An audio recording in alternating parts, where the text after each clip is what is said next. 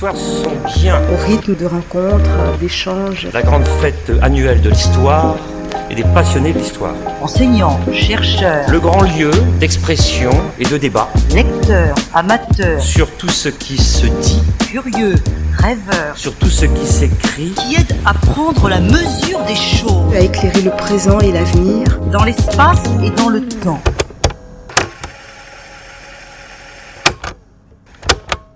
Je suis censé vous raconter le berceau de l'humanité et vous expliquer que le berceau de l'humanité est africain, ce que, en effet, je vais faire. Alors, il s'agit d'histoire de l'humanité. On va remonter un petit peu en arrière parce que j'aime beaucoup ça. L'humanité, ce sont tous les hommes. D'ailleurs, pour votre information, l'humanité, depuis 3 millions d'années qu'elle existe, a été probablement représentée par 100 milliards d'individus.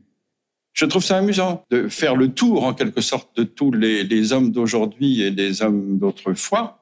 Et quand on en fait le, le tour, avec 100 milliards, on a le compte. Ça fait 200 000 générations, quelque chose de ce genre. Pour les généalogistes, c'est bien. Hein ça va au-delà du Caucase. Cette humanité, elle est d'origine animale. Et cette souche euh, animale fait évidemment partie de l'histoire de la vie. L'histoire de la vie fait partie de l'histoire de la Terre.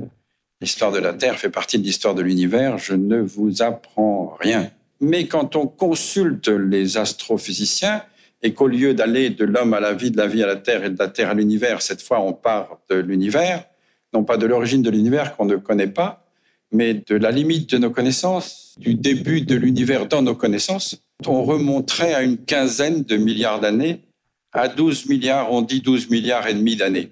D'ailleurs, parenthèse là aussi, mais je réfléchis à, haute voix, il y a des gens aujourd'hui qui réfléchissent à cette histoire de l'univers et qui se demandent s'il n'y a pas eu plusieurs univers. Auquel cas, ce ne serait plus des univers, mais des, divers des bivers, des, des je sais pas quoi, multivers, peut-être des multivers. Mais ça, c'est intéressant. Mais de toute façon, on n'en a pas la- l'assurance, comme vous l'imaginez. En tout cas, partons donc avec le début de notre univers à nous et dans nos connaissances, et c'est donc 12 milliards 500 millions d'années. Cet univers, quand on écoute les astrophysiciens, il débute par une matière qu'ils appellent inerte, je crois d'ailleurs qu'ils ont un peu tort ou que le mot n'est pas bien choisi. Et cette matière, au début, elle est extrêmement simple, extrêmement simple et extrêmement désorganisée. Elle est faite de quarks, mais aussitôt que ces quarks apparaissent, ils se compliquent et ils s'organisent. Ils se compliquent en nucléons, qui sont plus compliqués que les quarks et qui sont aussi mieux organisés que les quarks. Et les nucléons vont vite se transformer en atomes qui sont plus compliqués que les nucléons et mieux organisés, lesquels atomes vont s'organiser en molécules qui sont plus compliquées que les atomes. Alors c'est extrêmement intéressant parce que ça veut dire que dès que la matière apparaît à notre vue ou apparaît sous notre télescope ou sous notre microscope, cette matière se complique et s'organise, se complique et s'organise avec le, avec le temps.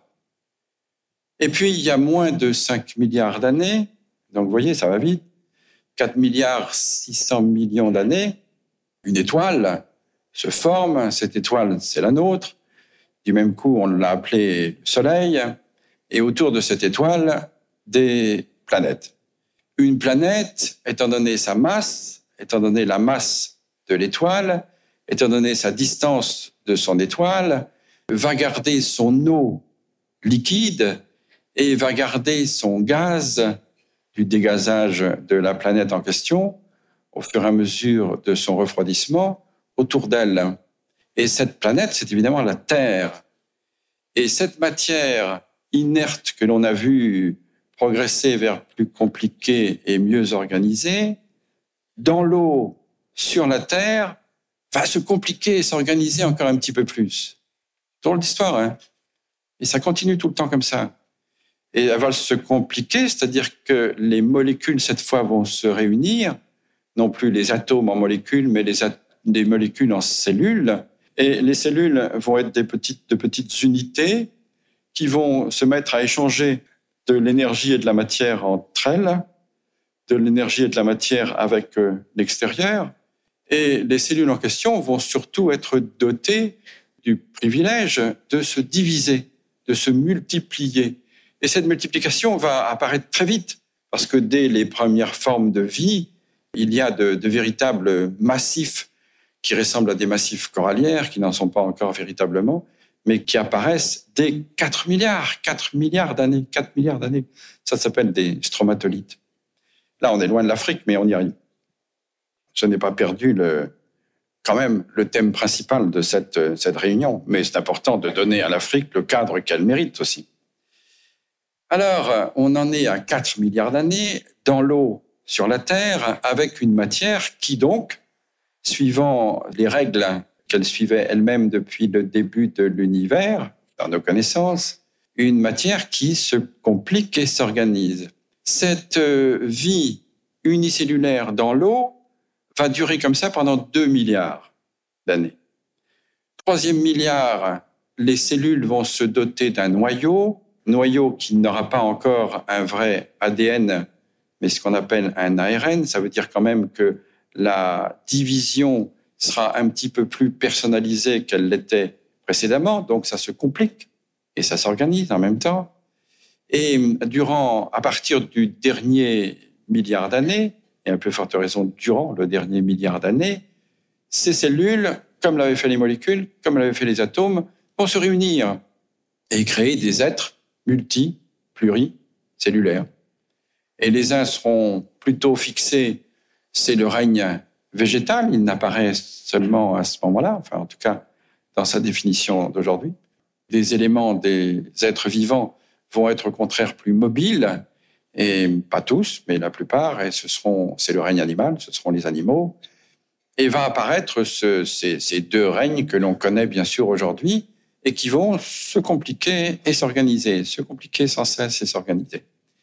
Vers 600 euh, millions d'années peut-être parmi les êtres vivants mobiles, c'est-à-dire les animaux, apparaissent des êtres à colonne vertébrale, des êtres à cordes, puis bientôt à colonne vertébrale, à vertèbres.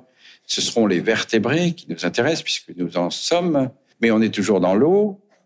Et vers 500 millions d'années peut-être. On disait 400, mais il semble qu'il y ait des découvertes aujourd'hui nouvelles qui indiquent 500, donc disons 500 millions d'années, un demi-milliard d'années mais il s'est passé déjà 3 milliards et demi d'années dans l'histoire de la vie. Donc vers 500 millions d'années apparaissent des êtres vivants dans l'eau qui vont en sortir, qui vont sortir de l'eau. Ça veut dire que pour la première fois depuis 3 milliards 500 millions d'années, il va y avoir de la vie sur les, sur les continents, alors qu'il n'y a eu personne pendant tout ce temps-là, puisque tout était dans l'eau. Et ces êtres-là seront d'abord des plantes, et puis ensuite des invertébrés, puis finalement des vertébrés.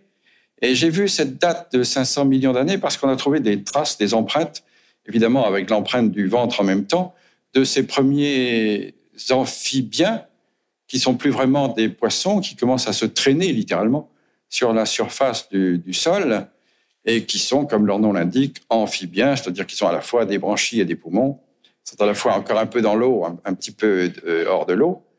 Et c'est d'eux que vont descendre les batraciens, les vrais batraciens, et puis certains des batraciens vont donner des reptiles, certains des reptiles, les reptiles mammaliens, certains des reptiles mammaliens, les mammifères, et les mammifères, que nous connaissons bien, puisque nous en faisons aussi partie, ont, eux, 200 millions d'années.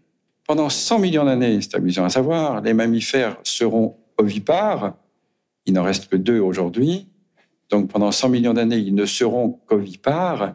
Et c'est pendant les 100 derniers millions d'années que certains mammifères vont porter leurs petits dans un placenta et devenir des mammifères placentaires et des mammifères vivipares. Au sein de ces mammifères apparaissent vers 70 millions d'années, 70 millions d'années, les primates. Ça y est, nous y sommes. Et les primates, forcément, c'est nous. Primates, ça veut dire les premiers. Et dans la classification zoologique, évidemment, on s'est soigné. Donc, les primates, c'est nous. Et les primates, ça recouvre les petits singes, les grands singes et, les hommes. Donc, vous voyez, on est bien dans, le cadre de notre, affaire. Et curieusement, ces primates, qui d'ailleurs, pour l'anecdote, se sont différenciés des insectivores pour manger des fruits et grimper aux arbres, les primates sont des êtres qui sont adaptés à la vie arboricole par excellence, d'où plein, plein de choses, mais en particulier leurs yeux en façade pour voir en, relief. Quand on saute d'une branche à une autre, il vaut mieux. Et par ailleurs, ce sont des mangeurs de, fruits, parce que viennent d'apparaître les angiospermes, autrement dit les, les, arbres à fleurs, les plantes à fleurs, qui, qui sont en d'autres termes les plantes à fruits. Donc pour manger ces fruits et pour grimper à ces arbres, se distinguent certains proto-insectivores que l'on appelle primates. Voilà, les petits singes sont là. Et les petits singes sont apparus de manière curieuse. Curieuse quand on ne s'intéresse pas, quand on ne regarde pas la situation tectonique de la Terre, sont apparus de façon curieuse en Euramérique, en Europe et en Amérique. Parce qu'il y a 70 millions d'années, l'Europe, le Groenland et l'Amérique ne faisaient qu'un seul continent et qui était un continent beaucoup plus méridional qu'il n'est aujourd'hui. Et moi, j'ai fouillé, par exemple, près de Reims. On a trouvé des petits singes superbes qui s'appelaient les Plésiadapis. Eh bien, les Plésiadapis n'étaient pas complets. Alors, qu'est-ce qu'on a fait? On est allé fouiller dans un autre site proche de là, dans le Colorado. Et on a trouvé la suite, évidemment pas du même, mais mais d'autres éléments de ce Plésiadapis dans le Colorado parce que euh, l'Atlantique n'était pas encore un, océan ouvert. Vers 50 millions d'années, le, nord de l'Atlantique Nord, c'est véritablement euh, ouvert. Donc à ce moment-là, les primates sont euraméricains. D'Euramérique, d'Amérique et d'Europe, ils vont se déployer vers l'Asie et vers l'Afrique. Ça y est, on y est. Ben voilà. Voilà ce que je voulais vous dire les primates sont arrivés en Afrique. Et ils y sont depuis une bonne, une bonne cinquantaine de, millions d'années. Ils sont passés par des, voies, des voies étranges. Je veux dire que l'Afrique, à ce moment-là, était, était une île. Euh, c'est donc par, euh, par, par saut de puce à travers des, des îles qu'ils y sont parvenus, mais ils se sont, ils se sont tout de suite beaucoup développés et ils sont restés là, dans cette île, de manière endémique pendant un certain temps, puisque ce n'est qu'autour de 17-18 millions d'années que l'Afrique, la plaque africaine montant, remontant, montant vers le nord-est, comme elle continue à le faire aujourd'hui, est entrée en, collision avec l'Eurasie et a permis un pont qui a fait passer, aussi bien d'ailleurs des, êtres vivants de l'Eurasie vers l'Afrique que d'autres de l'Afrique vers l'Eurasie. Et notamment les, grands singes qui s'étaient déjà développés en Afrique à ce moment-là, comme les proconsuls, c'est un joli nom, hein, sont passés d'Afrique en, Eurasie grâce à ce pont. Parenthèse encore, mais vous savez, euh, comme ces sciences font état de ce que l'on sait aussi bien en, paléogéographie qu'en paléoclimatologie, du moment qu'il y a paléo, c'est pour nous, hein, qu'en paléontologie, bien sûr, ou en zoologie, en botanique, etc., euh, il y a toujours des choses à raconter. Et vous savez fort bien que la plaque africaine continue à, monter, continue à monter. C'est elle qui crée les, séismes en Turquie, par exemple, et en Arménie, il n'y a pas longtemps, en Grèce, en Croatie, en Italie. Et j'étais il, y a peu de temps en Libye, et les, gens qui travaillent au fond de la Méditerranée, les géologues qui travaillent au fond de la Méditerranée, commence à avoir des plissements. C'est extraordinaire, hein comme une, chaîne qui se plisse, mais qui, pour le moment, est au fond de la Méditerranée. Elle n'est pas encore euh, apparue, mais comme la plaque africaine monte et puis que, ça ne se passe pas tout seul, bah, ça fait des plis. Hein. C'est une expression bien connue d'ailleurs. Ça fait des plis. Ces primates, donc euh, en Afrique, sur ce, ce, bon continent, ce beau continent africain, vont petit à petit aboutir à, ce que j'appelle l'embranchement sacré, le carrefour sacré, c'est-à-dire le, moment où l'on pense que euh, vont se séparer les hominidés, c'est-à-dire notre famille d'une autre famille qui est en fait celle des grands singes africains. Alors il faut vous dire que tout ceci est vu dans une perspective évolutionniste. Tout ceci veut dire que tout le monde vivant, tout le monde vivant constitue un seul, un seul et même arbre généalogique que l'on appelle phylétique parce qu'on y met des espèces au lieu d'y mettre des individus. Et donc cet, immense arbre phylétique porte sur ses branches, disparues ou toujours en cours, tous les êtres vivants qui existent ou ont existé. Et donc cet arbre, au sens propre du terme, eh bien, il a des, il a des fourches comme ça de temps en temps, avec des, rameaux qui s'en vont de, de, côtés différents, puis d'autres fourches encore, puis c'est très compliqué. Puis il y a quand même eu beaucoup d'animaux depuis 4 milliards d'années.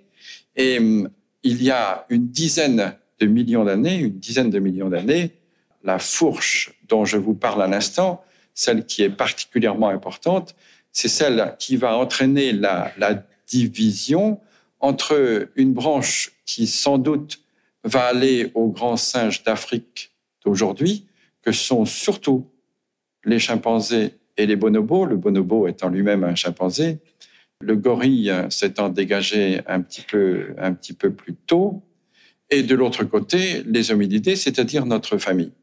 Alors, ça veut dire que cet embranchement sacré, si, important dans notre, dans notre histoire, si essentiel dans notre histoire, c'est peut-être même le point le plus essentiel le plus important que ne seront les points suivants.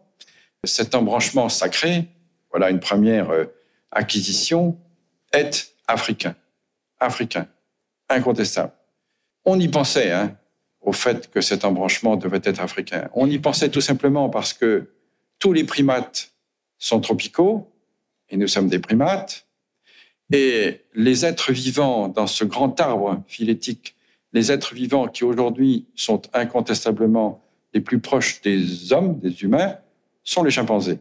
Comme les chimpanzés sont des singes d'Afrique, il ne faisait pas de doute que c'était vers les tropiques africains qu'il fallait euh, tourner son regard et aller chercher les, ancêtres en question. Alors les ancêtres, on les a cherchés et on les a trouvés, on les a terriblement trouvés. J'ai compté en, venant là, pour voir qu'il y en avait 15. On connaît aujourd'hui 15 préhumains. Alors, je ne veux pas vous en faire le catalogue. Si vous y tenez, euh, je peux. Hein. J'ai une mémoire de mammouth. Forcément. Ce que je peux faire autrement. Donc, euh, on en a 15. Ce qui étonne à tort, tout simplement parce que c'est le mode de déploiement, c'est le mode de diversification de tous les mammifères de, l'époque. On connaît un déploiement tout à fait identique des équidés, on connaît une diversification des éléphants.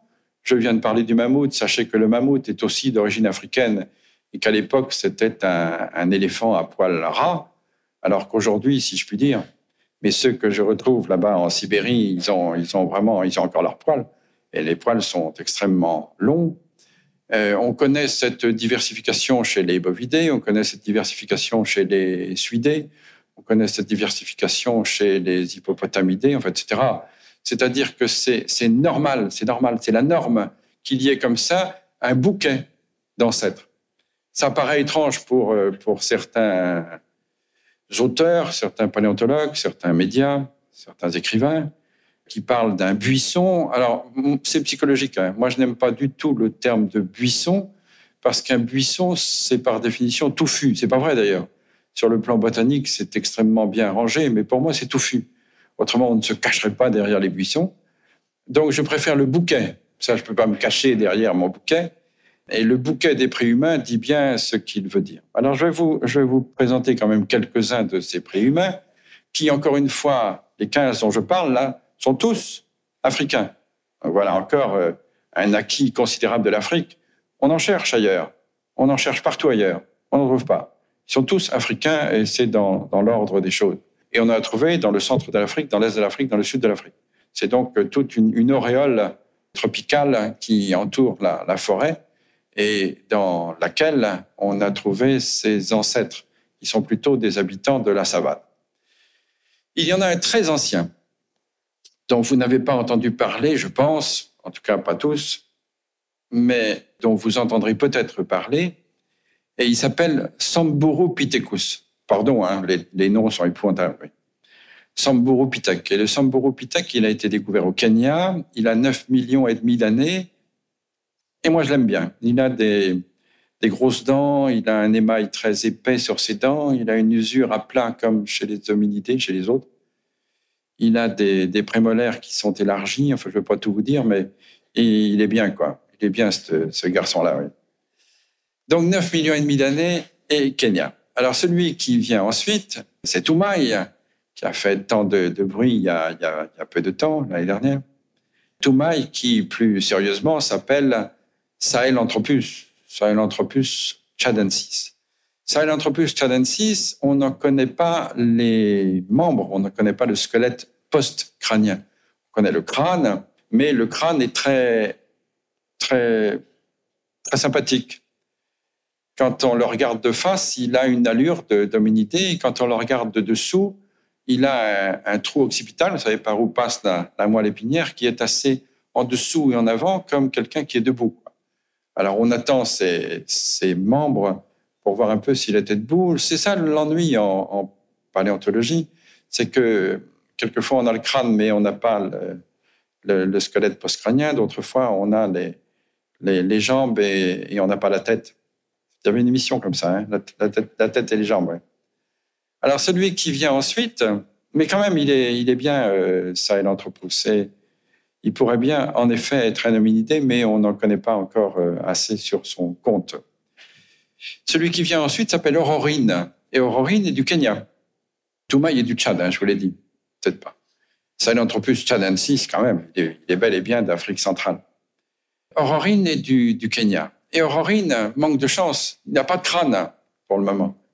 Mais il a des, membres, et son numérus, par exemple, et ses phalanges montrent qu'il grimpe et ses, fémurs montrent qu'il est nettement debout et qu'il est bipède, qui marche sur ses deux pattes postérieures. Alors là, je vais vous montrer, j'espère, toute la, non pas la magie, mais la manière dont, les anatomistes travaillent. Vous montrer un, bout de, fémur d'Aurorine, un anatomiste. Il éclate de bonheur parce que sur la face antérieure du, fémur, il y a une linea aspera. à 6 millions d'années, vous vous rendez compte? Alors, une linea aspera, en français on dit une ligne âpre, ça veut dire que sur cette face-là du fémur, il y a une sorte de, granule, une sorte de rugosité, et ces rugosités euh, sont, sont faites, enfin sont dues à, l'insertion d'un muscle. Et comme c'est rugosités sont, sont puissantes, sont fortes, ça veut dire que le muscle est très fort. Et le muscle, c'est quoi? C'est le gluteus maximus. Et le gluteus maximus, c'est le grand fessier. Ça veut dire qu'Aurorine de 6 millions d'années a des fesses. Et quand on a des fesses, c'est qu'on tient debout. Parce que les fesses, c'est fait pour ça. Peut-être qu'on pouvait penser à autre chose, mais pas du tout. Quand vous êtes debout, ça crée l'équilibre dans la station debout. Donc le fait de trouver une linea aspera sur le fémur d'Aurorine signifie que si Aurorine grimpe d'une part, il n'en, marche pas d'autre part. Et cette ligne âpre est évidemment une information très précieuse pour un, animal. Un animal, c'est trop dire. Un être, c'est déjà un préhumain quand même. Respectons-le. Un être de, de 6 millions d'années. Montons un petit peu dans l'échelle. Ardipithecus, euh, je le laisse de côté. Lui, il est un petit peu plus chimpanzé, on ne sait pas trop ce qu'il est.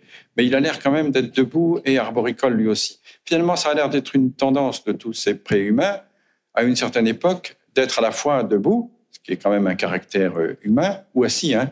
Ça fait marcher les mêmes muscles, presque, et, d'être euh, bipède, bien sûr. Mais aussi arboricole. Arboricole comme ceux d'avant, bipède comme ceux d'après. Alors ensuite, un peu plus haut, il y a Lucie, dont vous avez déjà entendu, entendu parler. Je ne peux pas m'en dépêtrer de cette Lucie. Elle, elle me suit même lorsque je ne, je ne parle pas d'elle, elle, est là. Et pour vous amuser, lorsque par hasard, euh, dans, des, dans un monde étudiant, un téléphone, ça arrive, un téléphone portable insupportable sonne, je dis, passez-le-moi, c'est Lucie. Alors, Lucie, elle s'appelle Australopithecus. Je ne suis pas sûr d'ailleurs que le terme générique soit conservé tout le temps. Enfin bref. Elle s'appelle Australopithecus et elle s'appelle Australopithecus afarensis. Et Lucie, justement, est ce, personnage que nous avions trouvé en 74 en affaires éthiopien et qui avait euh, cet intérêt euh, extrême, c'est d'être représenté par 52 ossements au lieu de, de, de 2-3 ossements d'un côté et 4-5 de l'autre. C'est 52 ossements d'un même individu. Et c'est sur Lucie la première fois que l'on a vu que ces préhumains étaient à la fois debout, bipèdes, même si la bipédie n'était pas celle que l'on attendait, c'est une bipédie un peu particulière, et en même temps arboricoles. Forcément, quand on grimpe aux arbres, on n'a pas la bipédie aussi, euh, aussi facile que celle que nous possédons aujourd'hui, qui est exclusive. Et ça a été donc Lucie qui nous a appris cela pour la première fois dans la fin des années 70. Alors Lucie, comme vous savez, est devenue très fameuse. Elle est devenue très fameuse parce que, je ne sais pas, parce qu'elle était petite, parce qu'elle était féminine peut-être, parce qu'elle était ancienne, parce qu'elle était ancêtre, parce qu'on lui a donné un nom que beaucoup avaient retenu. Tout ça a fait qu'elle est devenue si célèbre qu'elle a dépassé de, beaucoup notre, notre espérance et qu'aujourd'hui, elle, elle, elle, nage, si j'ose dire. Ben non, elle est noyée. Elle, elle vole de ses propres ailes. Alors, j'ai raconté déjà une histoire tout à l'heure, mais je vais vous la redire parce que j'ai vraiment envie de vous la redire. Un de mes amis, réalisateur, avait fait un film pour euh, France 3, d'ailleurs, comme l'Odyssée de l'espèce, France 3, et qu'il avait appelé à l'époque, il y a bien 15 ans de ça, qu'il avait appelé Yves parce que c'est mon prénom, Lucie parce que c'est son prénom à elle, et les autres. Donc le film, c'était sur l'évolution de l'homme, bien sûr, et ça s'appelait Yves, Lucie et les autres. Et c'est là que j'ai compris que ma gloire était éphémère et qu'elle était passée parce que euh, une journaliste d'un journal de télévision qui voulait faire un petit article rédactionnel, comme on dit, a téléphoné à mon secrétariat pour demander des photographies des deux squelettes. Ah non. Ah non, c'est pas de ma faute. Hein. C'est pour rien. Et ma secrétaire, à l'époque, c'était au Musée de l'Homme, qui s'appelait Monique Tercis, a dit, écoutez, on va vous envoyer la photographie de l'un des deux. L'autre vieillit, mais il, est encore présentable. Mais c'était il y a 15 ans, alors ça se comprend. Donc, euh, les, les, préhumains sont, nombreux, sont légions, et dans, dans ce bouquet de préhumains, on recherche bien sûr quel est celui qui conduit plus volontiers, qui annonce plus volontiers l'homme, qui va être dans la dans, dans l'ascendance de, de l'homme. Alors il y en a un moi qui me plaît bien, qui s'appelle Australopithecus anamensis, et contrairement à Lucie, vraiment contrairement à Lucie, il a un coude très lâche et un genou très solide. Et on a un coude qui n'est pas très, très serré quand on ne grimpe plus, alors que Lucie avait un coude extrêmement robuste. Et on a un, genou très solide quand on ne fait que marcher, alors que Lucie avait un, un genou assez instable puisqu'elle grimpait encore. Or, Anamensis a finalement une articulation du genou, une articulation du coude, comme les nôtres. Et en ce sens, pourrait bien être, dès 4 millions d'années, un préhumain à bipédie exclusive, sans, aptitude au grimper. Puis il y en a un autre qui me plaît bien aussi, qui s'appelle Kenyanthrope. Vous voyez, il y en a beaucoup. Kenyanthropus, il a 3 500 000 ans, donc à peu près la même chose. Et lui, on n'en a pas les membres, voilà, on a le crâne. Mais le, le crâne, il s'appelle Kenyanthropus platyops, parce que le crâne, la face est plate, et évidemment, nous, on a une face qui n'a plus ce, cette projection, ce prognatisme qu'avait Lucie, ou peut-être Anamensis, mais on n'en a pas le crâne non plus. Et hum, Kenyanthropus platyops, Australopithecus anamensis, peut-être sont peut-être les ancêtres de l'homme. En tout cas, nous avons vu que l'embranchement sacré était bel et bien africain, que tous les préhumains étaient africains, c'est déjà un joli patrimoine, et on en arrive à l'homme. Autour de 3 millions d'années, peut-être un petit peu moins, apparaît un autre primate supérieur, un autre hominidé, et celui-là a d'une part une bipédie exclusive, il ne grimpe plus, il a une grosse tête, et donc dedans un, un, cerveau plus important avec un beau développement du cortex. Alors le cerveau a disparu, il ne se fossilise pas, mais maintenant on fait des moulages de l'endocrâne que l'on ressort, que l'on examine, et ces moulages montrent à la fois le volume du cerveau, montrent aussi l'empreinte des circonvolutions cérébrales, et montrent une certaine partie de l'irrigation cérébrale, l'irrigation des ménages. Tout ça est marqué sur, euh, sur le moulage que l'on fait de ces endocrânes. C'est comme ça que l'on voit que, alors que Lucie avait 400 cm3, alors que Toumaï avait 300 cm3, eh bien, ces premiers hommes ont jusqu'à 700 cm3. Donc, il y a, y vraiment un, un, saut dans la, dans la quantité de matière grise. Et ces, ces premiers hommes, d'autre part, ont une, une mâchoire avec des dents d'omnivores. C'est-à-dire que pour la première fois et par nécessité, ils vont manger des végétaux, certes, comme les préhumains qui les ont précédés, mais ils vont aussi manger de la viande. Et depuis 3 millions d'années, nous avons à la fois des dents et une physiologie qui nous permet de manger et de digérer la viande. Ce qui n'empêche pas de manger des végétaux aussi, avec ou seul, ça, faites comme vous voulez, mais sachez qu'on peut manger de la viande. Les hommes, les voilà donc euh, en place, et en tout cas le genre homo, ce qui veut dire encore que l'apparition de l'homme, l'émergence de l'homme, est, un fait, encore une fois, africain. Ça aussi, c'est en Afrique. Et ce n'est qu'en Afrique que ça se présente. Ça aussi, c'est un héritage fantastique. Alors avec l'homme, on trouve des outils, mais on trouve des outils aussi un petit peu avant lui. Alors ça, c'est un petit problème, enfin, c'est pas pour moi, mais c'est un petit problème pour euh, certains. En tout cas, c'est à cette époque-là qu'apparaissent en effet des outils, des outils travaillés, des outils délibérément taillés, ce qui signifie que quelqu'un, parmi certains préhumains, parmi incontestablement les premiers humains, les premiers humains, a eu l'idée non seulement de prendre un caillou, mais aussi d'en prendre un autre et puis taper sur le premier avec l'autre pour aménager une pointe ou aménager un tranchant, en tout cas changer la forme, changer la forme d'un caillou à son profit, à son bénéfice. C'est le début de l'action de l'homme sur son environnement.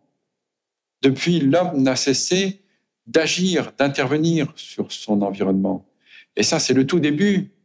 Aucun animal même les, chimpanzés dans la nature euh, n'ont l'idée de transformer un objet. Les pierres, ils les ramassent et ils s'en servent directement. Mais ils n'ont pas idée de prendre une pierre dans la nature. Hein. En, cage, on leur apprend. Ils le font bien. Mais dans la nature, de prendre, ça s'est jamais vu en tout cas, de prendre une pierre, d'en prendre une autre et de changer la forme de la, de la première. Et ça, c'est l'apparition quand même d'une certaine réflexion, c'est l'apparition d'une certaine conscience, c'est l'apparition de la vie culturelle, de la culture, l'apparition de la culture. Ça veut dire quoi? Ça veut dire que l'émergence de la culture, l'origine, la, racine de la culture, l'émergence de la conscience sont africaines. Ah, quand même, c'est un, drôle de, cadeau à, l'humanité. Donc on a le, le tout début avec euh, l'embranchement sacré, on a tous les préhumains, on a l'émergence de l'homme, l'émergence de la conscience et, l'émergence de ces outils, de ces tout premiers outils, et du même coup de la culture. Et là encore, avec cette émergence de la conscience, on suit la première idée que j'avais proposée tout à l'heure, c'est-à-dire cette, continuité de complication et d'organisation sans cesse de la matière. On l'a vue inerte mais se compliquant, on l'a vue vivante et se compliquant, et elle se complique au point qu'elle devient pensante et se complique et s'organise encore. Parenthèse à nouveau, ça veut dire que avec la perspective que l'on a, on ne peut pas penser que ça puisse s'arrêter.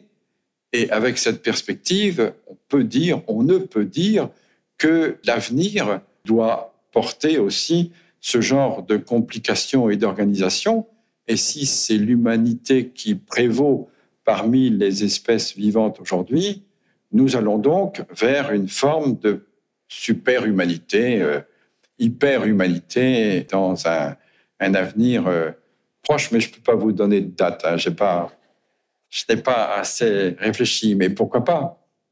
Puisque c'est dans ce sens que tout s'est passé jusqu'ici. En tout cas, vers une matière encore plus compliquée et mieux organisée. Alors, quelques mots sur la culture, parce que c'est très, très intéressant, c'est très nouveau aussi. Des 3 millions, un petit peu plus de 3 millions, des 3 millions 300 000 ans, on a des outils taillés. Taillés, véritablement, tout petits. Mais tout petits, c'est-à-dire qu'il y a des éclats, tchoum, tchoum, tchoum, et puis certains éclats sont, sont retouchés, très peu, 5%, 6%. Mais ça, on est au-delà de 3 millions d'années quand même. Et ensuite, quand on trouve d'autres gisements un peu moins anciens, vers 2 millions, 2 millions et demi d'années, on trouve curieusement dans deux endroits, d'une part en Éthiopie, d'autre part au Kenya. On trouve côte à côte parfois, et du même âge, côte à côte et du même âge, un outillage assez aléatoire, un outillage qui a été fait par des gens qui donnent l'impression de ne pas avoir eu de lien, de corrélation suffisante entre le, geste et le résultat qu'il voulait obtenir.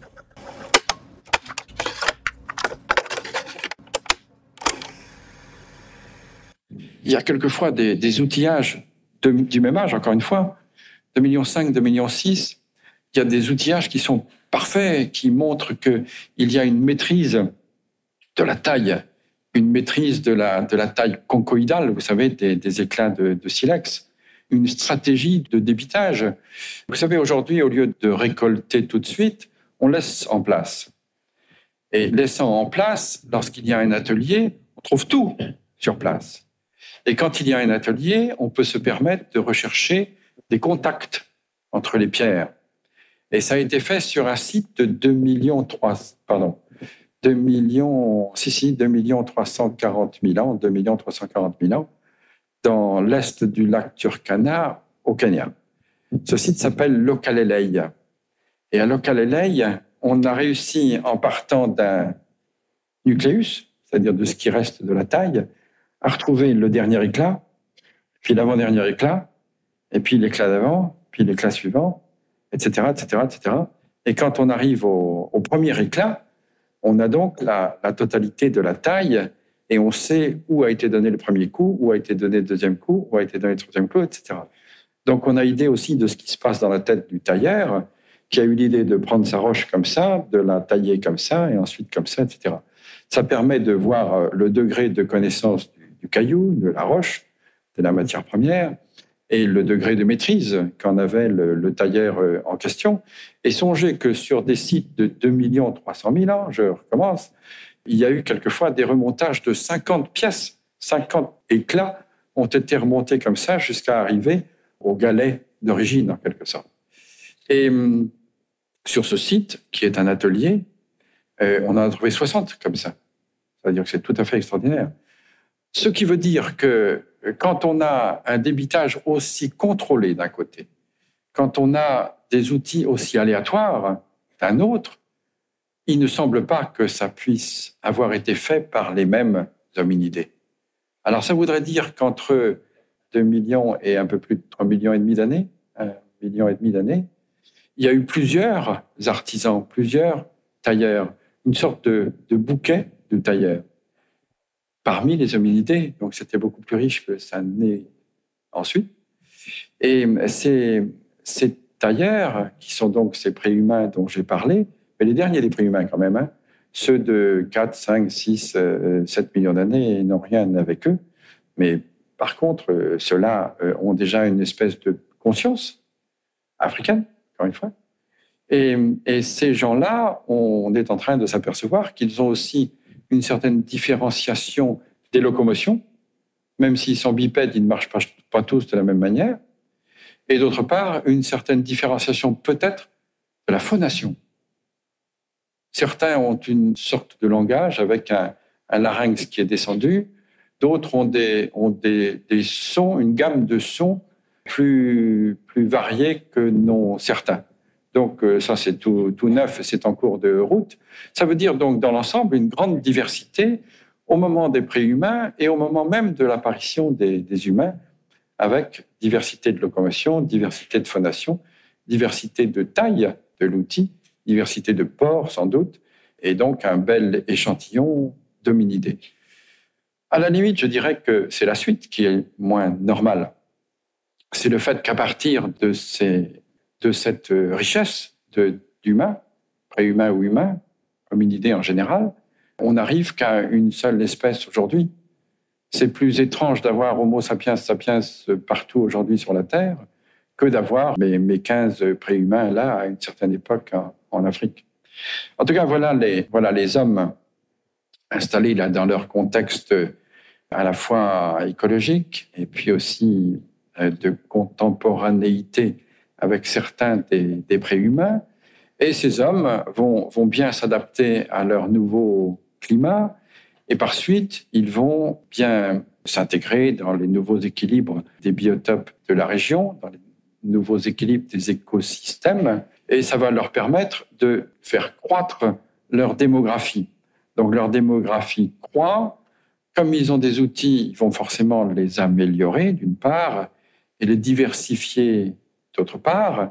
Ils vont avoir des trousses à outils mieux nourries, plus diverses, plus variées, donc pour des fonctions aussi plus variées.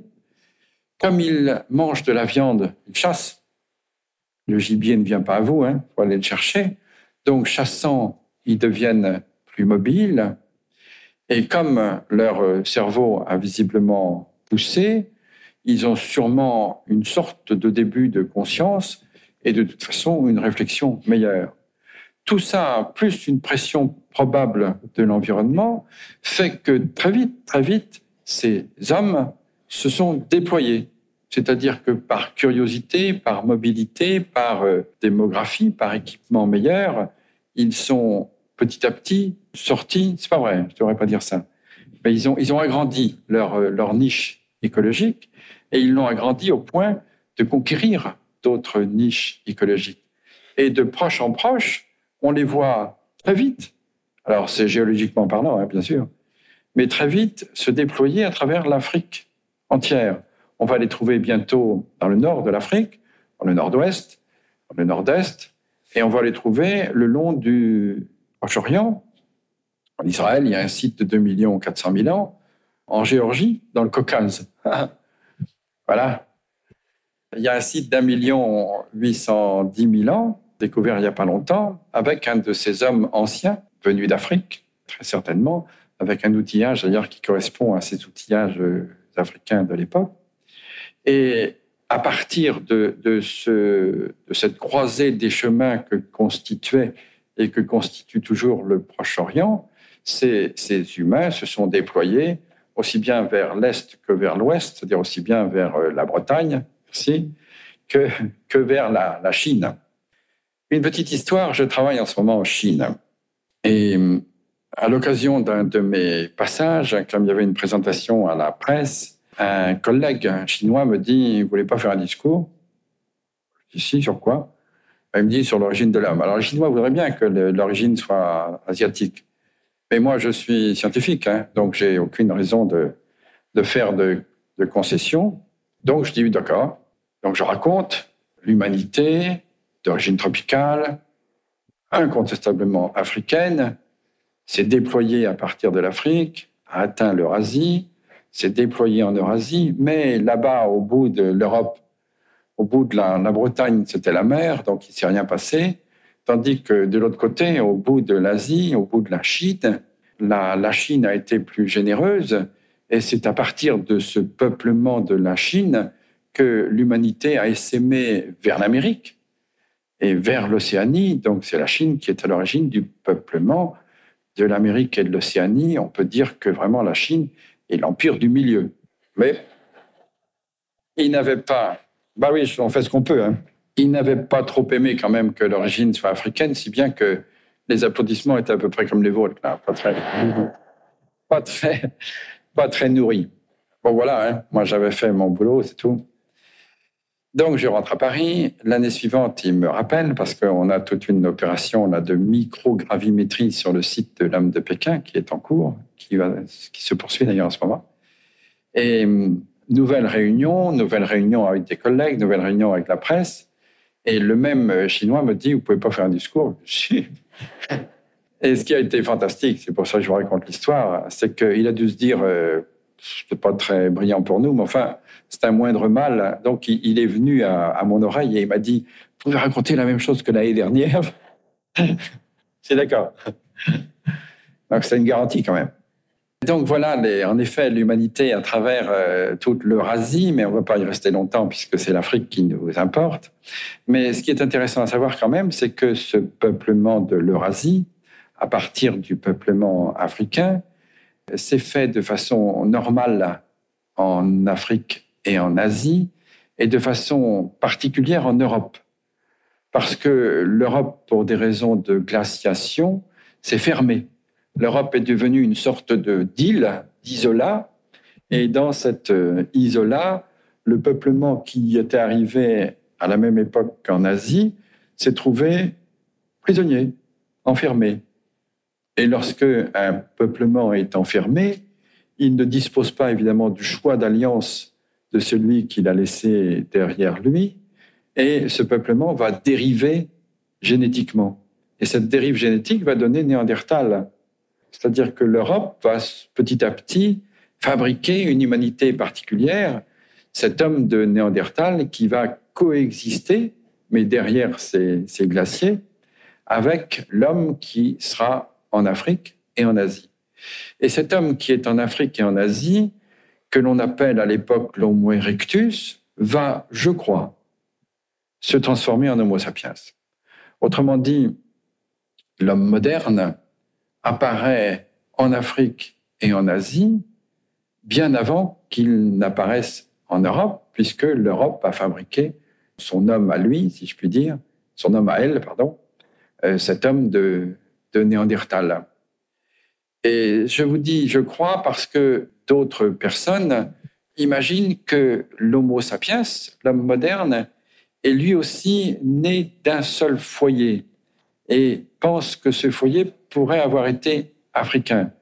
Autrement dit, une deuxième fois, comme pour le premier homme il y a trois millions d'années, il y aurait un deuxième homme, qui celui-là serait l'Homo sapiens, moderne, né en Afrique seulement, et qui, à partir de l'Afrique, aurait essaimé il y a 200 000 ans, comme euh, son prédécesseur l'avait fait il y a 3 millions d'années.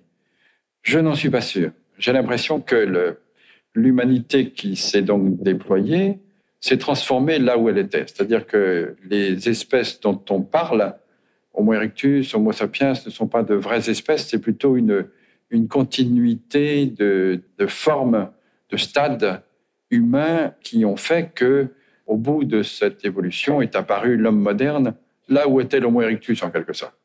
Mais en tout cas, il est incontestable que l'Afrique, encore une fois, même si elle n'a pas été cette fois à l'origine exclusive de l'homme moderne, a participé à la fabrication de cet homme moderne et que l'homme était moderne en Afrique comme il l'était en, Asie, bien avant qu'il ne le soit en Europe. Et pour terminer cette histoire, l'homme euh, moderne, qui était donc en Afrique et en Asie, l'Homo sapiens, a, au bout de quelques temps, il y a 50 000 ans peut-être, peut-être un petit peu plus, a poussé à nouveau ses limites. Il a poussé ses limites vers l'Amérique, j'ai déjà dit, par le détroit de Bering émergé. Il a poussé ses limites vers l'Australie et vers l'Océanie. Et il a poussé ses frontières vers l'Europe. Et il s'est trouvé coexister avec, euh, avec l'homme de Néandertal. Et cet homme moderne, on l'appelle Cro-Magnon. C'est celui qu'on appelle Cro-Magnon. Donc il y a eu là une coexistence qui a duré des milliers d'années. Semble bien qu'elle ait duré des milliers d'années. il faut savoir que la démographie à ce moment-là n'était pas immense, que ces gens ne se rencontraient pas tous les trois jours. Mais tout de même, il y a eu une, longue coexistence et qui s'est terminée par la disparition de Néandertal. C'est-à-dire que celui qui a prévalu, c'est l'homme moderne. Et pour terminer ce petit tour, il y a quelque chose, moi, que j'ai raconté il y a peu de temps et qui m'a beaucoup plu, c'est que euh, c'est par l'Extrême-Orient, donc, que l'homme est arrivé en Amérique. Et l'homme est arrivé en Amérique euh, il y a peut-être 50 000, 60 000, 70 000 ans, j'en sais rien. Mais en tout cas, il est, arrivé par vagues successives. Et certains des derniers sont arrivés autour de 15 000 années. Et à 15 000 années, ils sont arrivés en Alaska, ils sont arrivés dans le Yukon. Et lorsque les, les glaces sont fondues autour de 8 000 ans, les glaces du nord du Canada et du Groenland ont fondu. L'homme a profité de ces grands espaces ouverts qui étaient forcément riches en gibier, riches en grands troupeaux, pour euh, aller y chasser et en même temps chasser le long des côtes et chasser les phoques et les morses et au bout d'un certain temps même les, les baleines. Et ces hommes-là à partir de 8000 années, donc, sont arrivés en terre de Victoria, vous savez, dans le nord du Canada, en terre de Baffin, en terre d'Ellesmer, et sont arrivés au Groenland. Et au Groenland, les premiers que l'on trouve ont 5000 ans, autour de 5 millénaires. Ils se sont, ils sont installés le long des, côtes, ils ont fait de très belles cultures, avec d'ailleurs de très beaux objets d'art.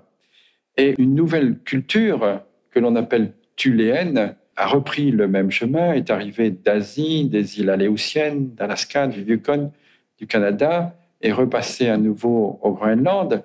Et cette culture-là, dite thuléenne, est arrivée là autour de l'an 1000 de notre ère, 1000, 1100 ans au, maximum. Et ça, c'est très amusant parce que à ce moment-là, les Vikings, Éric le Rouge, faisaient le chemin inverse pour la première fois d'Europe, il tentait d'aller jeter un coup d'œil vers, euh, vers l'ouest. Et les Vikings arrivaient en Islande et arrivaient au Groenland et ont croisé ces gens.